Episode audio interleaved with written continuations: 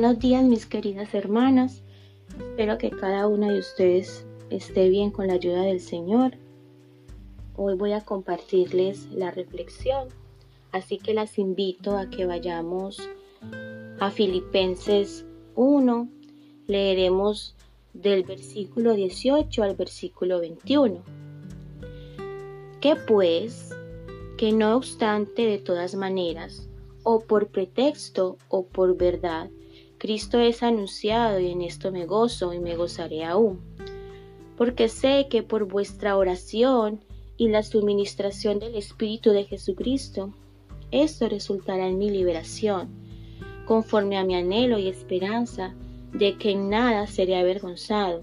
Antes bien, con toda confianza, como siempre, ahora también será magnificado Cristo en mi cuerpo, o por vida o por muerte. Porque para mí el vivir es Cristo y el morir es ganancia. El apóstol Pablo pasó por aflicciones durante su vida cristiana. Estuvo con arresto domiciliario. Tuvo oponentes que le tenían envidia, que predicaban a Cristo con malas motivaciones, que buscaban afligirlo. Fue un hombre pecador con debilidades humanas como cualquiera de nosotras.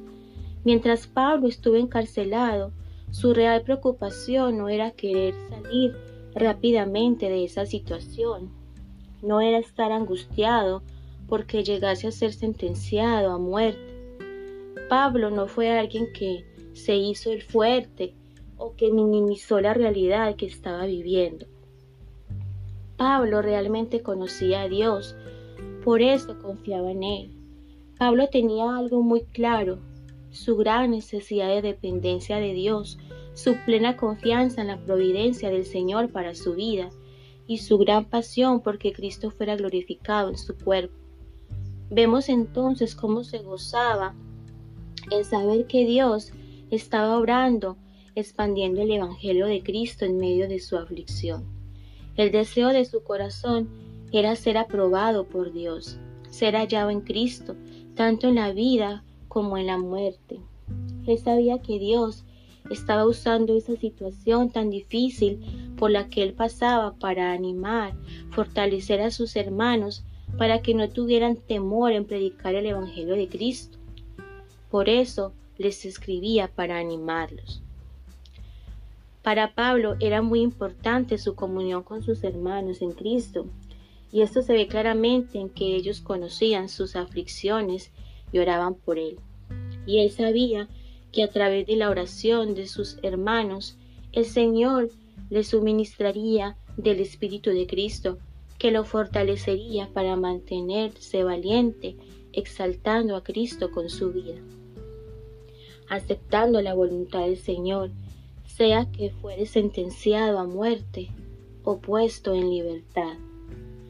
Así que a través de la oración, él había encomendado su juicio a Dios. Su gozo venía del poder del Señor, por eso podía estar de pie mirando hacia adelante. Él reconocía que sin Cristo él no era nada, su vida era Cristo.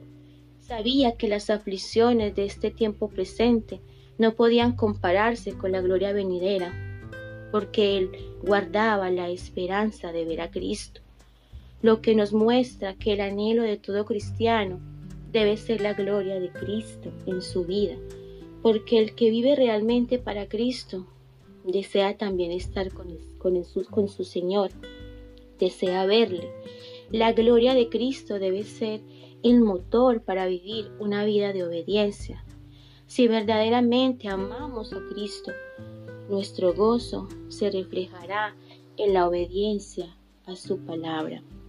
Mis queridas hermanas, es provechoso comprender que servir a Cristo nunca eximió a nadie de los males que la carne hereda, ni tampoco eximirá de ellos a nadie.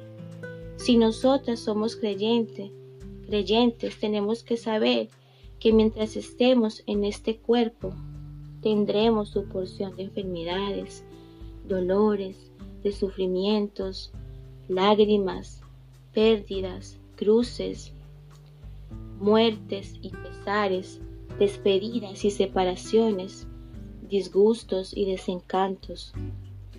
Cristo nunca se comprometió a que nosotros lleguemos al cielo sin esto.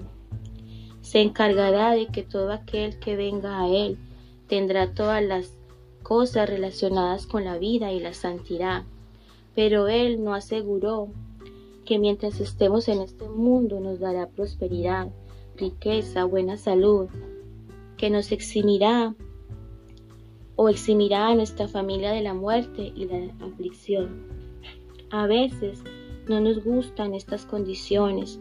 Preferiríamos tener a Cristo y buena salud, a Cristo y mucho dinero, a Cristo y ningún fallecimiento en la familia, a Cristo y ningún problema agotador, a Cristo y una mañana sin preocupaciones. Sin embargo, la palabra de Dios nos enseña que debemos abrazar a Cristo y la cruz, a Cristo y las tribulaciones, a Cristo y los conflictos, a Cristo y los vientos huracanados, a Cristo y las tempestades.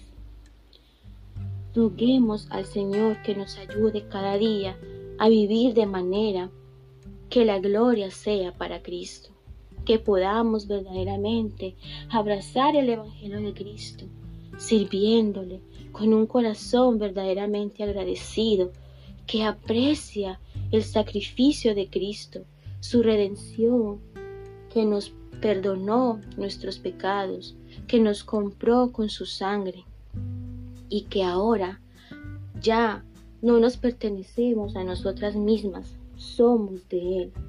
Debemos mantener ese deseo de predicar a Cristo y presentar a los hombres el verdadero Evangelio de Cristo y lo que implica seguirlo.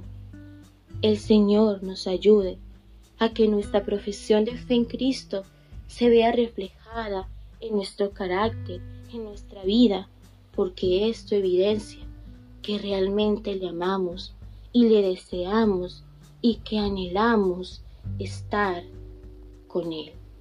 Que tengan un buen día mis queridas hermanas. Dios les bendiga.